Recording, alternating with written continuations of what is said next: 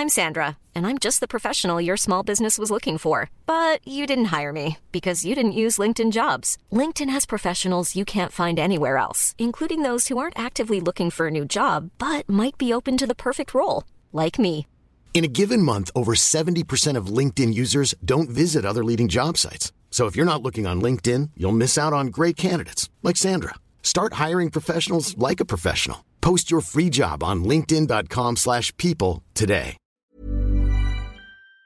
L'actualité est très lourde en ce moment, alors pour tenter d'apaiser un petit peu tout ça, je vous propose un petit condensé des bonnes nouvelles de la semaine. On est parti ensemble et on commence avec cette première actualité en matière d'environnement. L'Australie a adopté euh, jeudi dernier une loi qui va contraindre tout simplement les plus gros émetteurs de gaz à effet de serre de réduire leurs émissions. Alors les gaz à effet de serre, hein, je le rappelle, c'est donc ces gaz responsables du changement climatique. Et c'est assez marquant car euh, cette loi en Australie, elle est très concrète et elle est très ciblée. Très concrètement, les 215 installations industrielles les plus polluantes d'Australie, alors notamment euh, des mines de charbon ou encore des centrales à gaz, vont devoir réduire leurs émissions de gaz à effet de serre de 4,9% par an et ce jusqu'en 2030. Faut savoir que l'Australie c'est l'un des plus gros émetteurs de gaz à effet de serre par habitant au monde. Autrement dit, il y a énormément de travail au sein de ce pays. D'ailleurs, je vous en parlais déjà, il me semble, dans les bonnes nouvelles euh, il y a quelques semaines. C'est donc un enjeu important aujourd'hui et là, l'Australie et le gouvernement australien a ciblé les plus polluants du pays. En effet, selon euh, l'ONG australienne Climate Council, les installations qui sont concernées par cette loi, elles produisent près de 30% des émissions de gaz à effet de serre de l'ensemble du pays. Avec cette mesure, le gouvernement espère donc empêcher le rejet de 200 millions de tonnes de carbone dans l'atmosphère au cours des 10 prochaines années. Ça équivaut par exemple aux émissions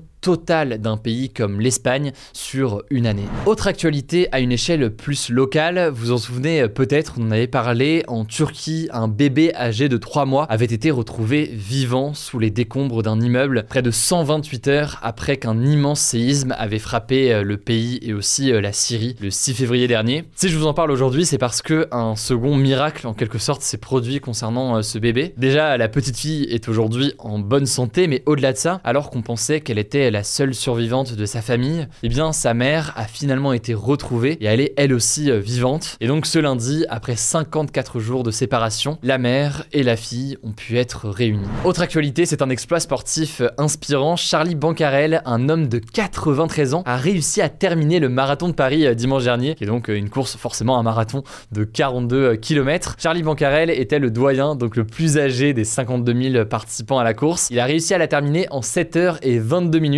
et ce qui est impressionnant avec le parcours de Charlie Bancarel, c'est qu'il s'est mis très tard à la course à pied. Il a commencé à courir à 55 ans, donc c'est pas quelque chose qu'il a fait pendant toute sa vie. Il a couru son premier marathon à 70 ans et il en a fait une dizaine depuis. Il a donc terminé le marathon de Paris sous les applaudissements de tous ses supporters et en arrivant, il était ému euh, aux larmes. On va maintenant parler d'une initiative qui sera peut-être saluée par les scientifiques du futur. Une équipe de chercheurs est en train de mettre à l'abri des échantillons de glace euh, du monde entier pour les protéger tout simplement euh, du réchauffement climatique. En fait, ce qu'il faut bien comprendre, c'est que les glaciers, les banquises et les autres formes de glace qu'on trouve dans la nature peuvent contenir énormément d'informations que les scientifiques peuvent analyser, des informations qui peuvent permettre de comprendre précisément des siècles d'histoire climatique et environnementale. Le truc, c'est que avec le réchauffement climatique et la fonte des glaces, forcément, ces glaciers sont en danger. Ce patrimoine, du coup, aussi est menacé. Et donc, les informations que la glace contient risquent de disparaître à jamais. C'est la raison pour laquelle une équipe de recherche internationale est partie ce mardi dans l'archipel arctique du Svalbard près du Groenland. L'objectif c'est donc de prélever eh bien, des morceaux de glacier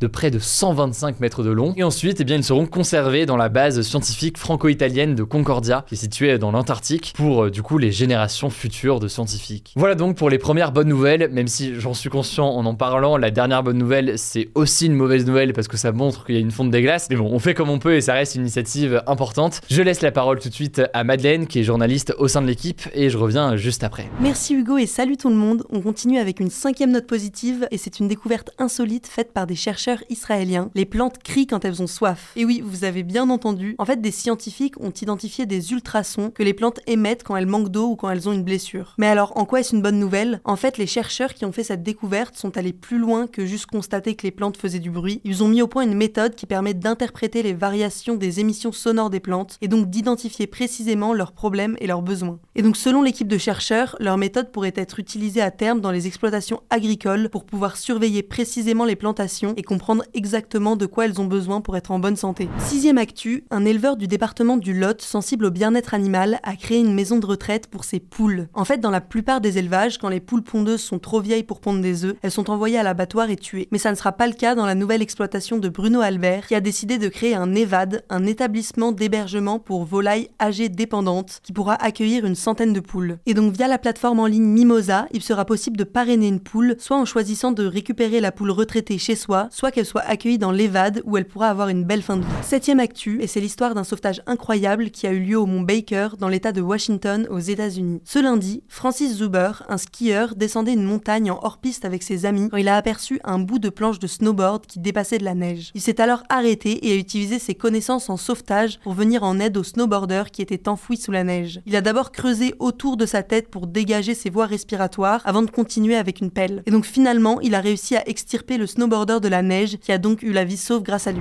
Huitième actu, et c'est un défi inspirant qui a été relevé par le passionné de voile Olivier Ducruy. Il a réussi à faire le tour du lac Léman, situé entre la France et la Suisse, en solitaire alors qu'il est non-voyant. Il a parcouru 22 à 45 km par étape, soit entre 5 et 8 heures de navigation par jour, et il a réussi à faire le tour du lac en 3 jours, seul sur un voilier adapté à son handicap. Et malgré la météo qui n'était pas idéale, il a donc réussi ce challenge qu'il s'était fixé. Olivier Ducroix est très engagé sur cet enjeu de rendre la voile accessible aux personnes malvoyantes. En 2017, il avait lancé le projet Céci Voile avec l'Union nationale des aveugles et déficients visuels. L'objectif de ce projet, c'était de développer la pratique de la voile pour les personnes malvoyantes et de prouver au grand public et au club que cette pratique est possible malgré le handicap. Dernière info, et c'est la suite d'une bonne nouvelle dont vous avez déjà parlé il y a quelques semaines, un des guépards de Namibie qui avait été relâché en Inde pour réintroduire l'espèce a donné naissance à quatre petits. Alors pour ceux qui n'auraient pas suivi, le gouvernement indien a décidé de mettre en place un projet de réintroduction des guépards qui ont disparu du territoire indien il y a plus de 70 ans. Et donc dans le cadre de ce projet, 8 guépards de Namibie ont été relâchés dans le parc naturel de Kuno, au centre du pays. Et donc mercredi dernier, les autorités indiennes ont annoncé la naissance de quatre nouveaux petits, un événement qualifié de merveilleuse nouvelle par le Premier ministre. Merci beaucoup euh, Madeleine. Alors si ce format vous plaît et que vous voulez nous soutenir, la meilleure façon de le faire, c'est de vous abonner si jamais euh, c'est pas encore le cas. Quelle que soit d'ailleurs